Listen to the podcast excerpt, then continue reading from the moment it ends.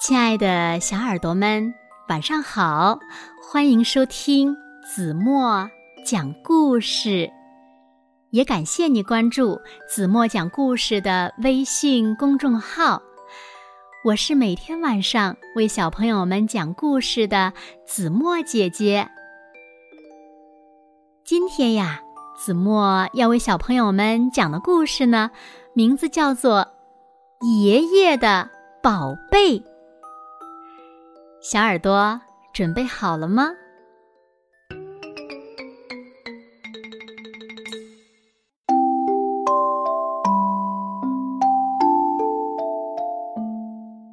爷爷的宝贝是谁？当然是我，他六岁大的孙子喽。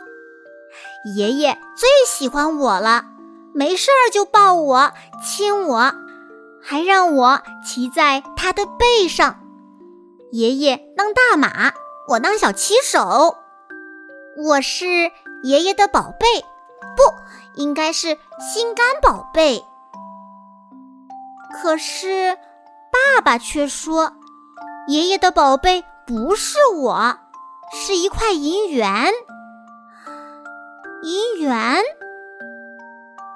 对，就是好久好久之前人们花的钱。白白的，圆圆的，上面有一个胖老头的大头像。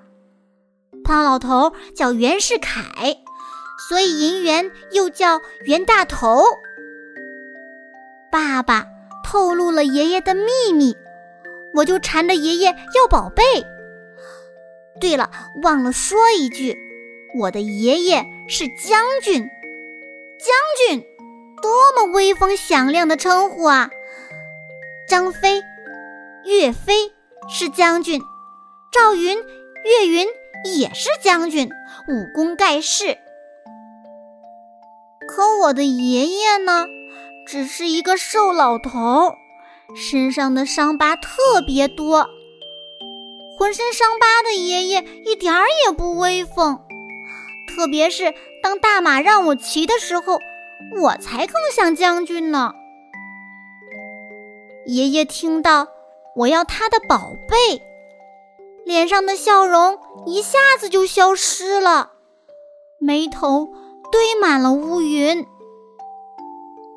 爷爷摸摸我的头，紧盯着我的眼睛，半天不说话。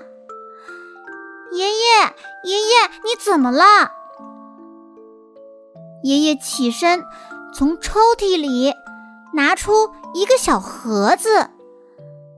小盒子里真的是一枚银元，不过这枚银元脏兮兮的，上面还有一个洞，不规则的一个洞。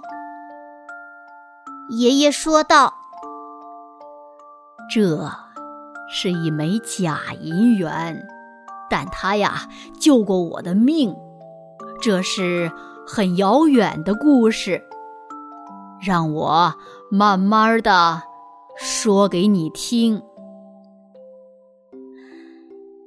爷爷说起了宝贝的故事。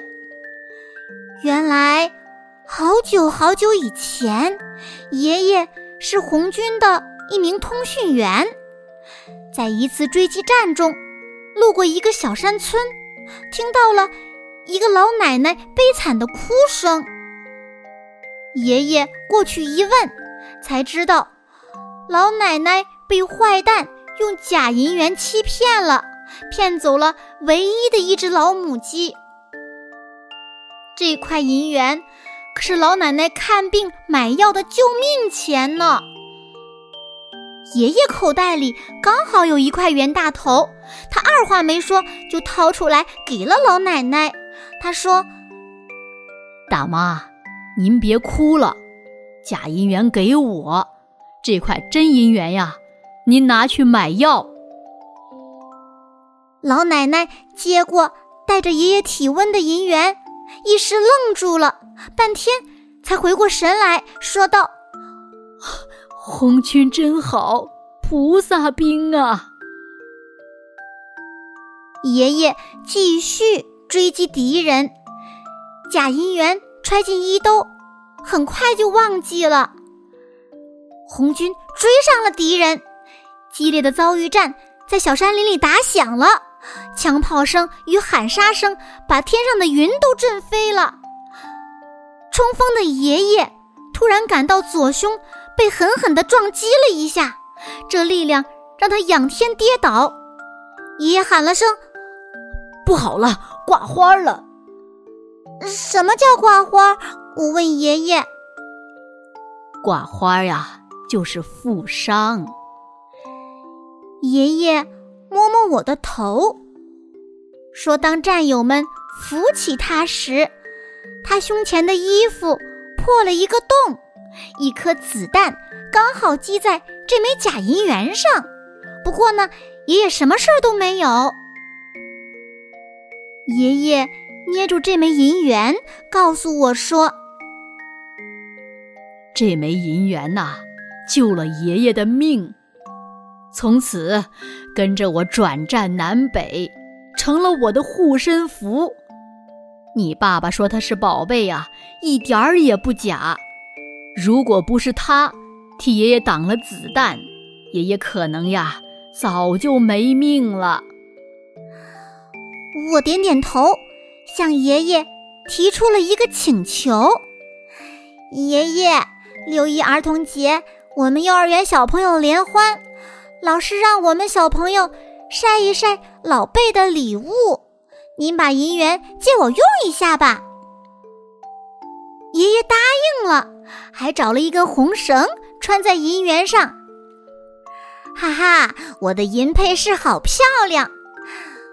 我兴高采烈的来到了幼儿园。小明的礼物是一本。红军柳，因为他妈妈是编辑，专门让作者高洪波叔叔给小明签了名。小芳的礼物是一双红皮鞋，走起路来咔咔咔响，他跳起舞来像一阵风。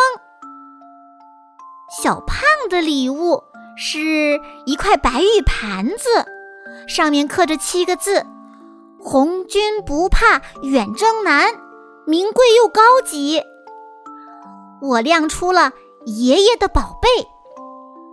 大家开始都觉得假银元又丑又旧，笑个不停。但听我讲了爷爷的故事以后，都鼓起掌来，每个人都申请摸一摸、戴一戴。这时候，我才真正感觉到这块银元的分量。嗯，从今以后。这也是我最心爱的宝贝。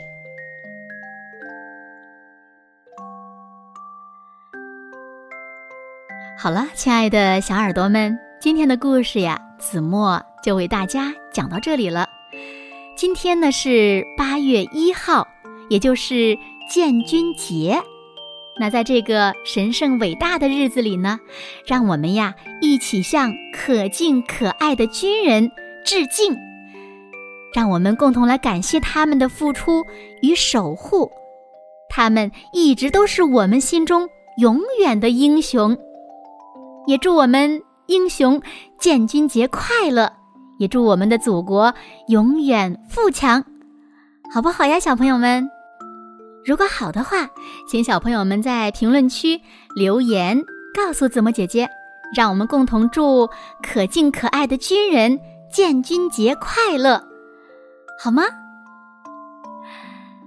那现在睡觉时间到了，请小朋友们轻轻的闭上眼睛，一起进入甜蜜的梦乡啦。完喽。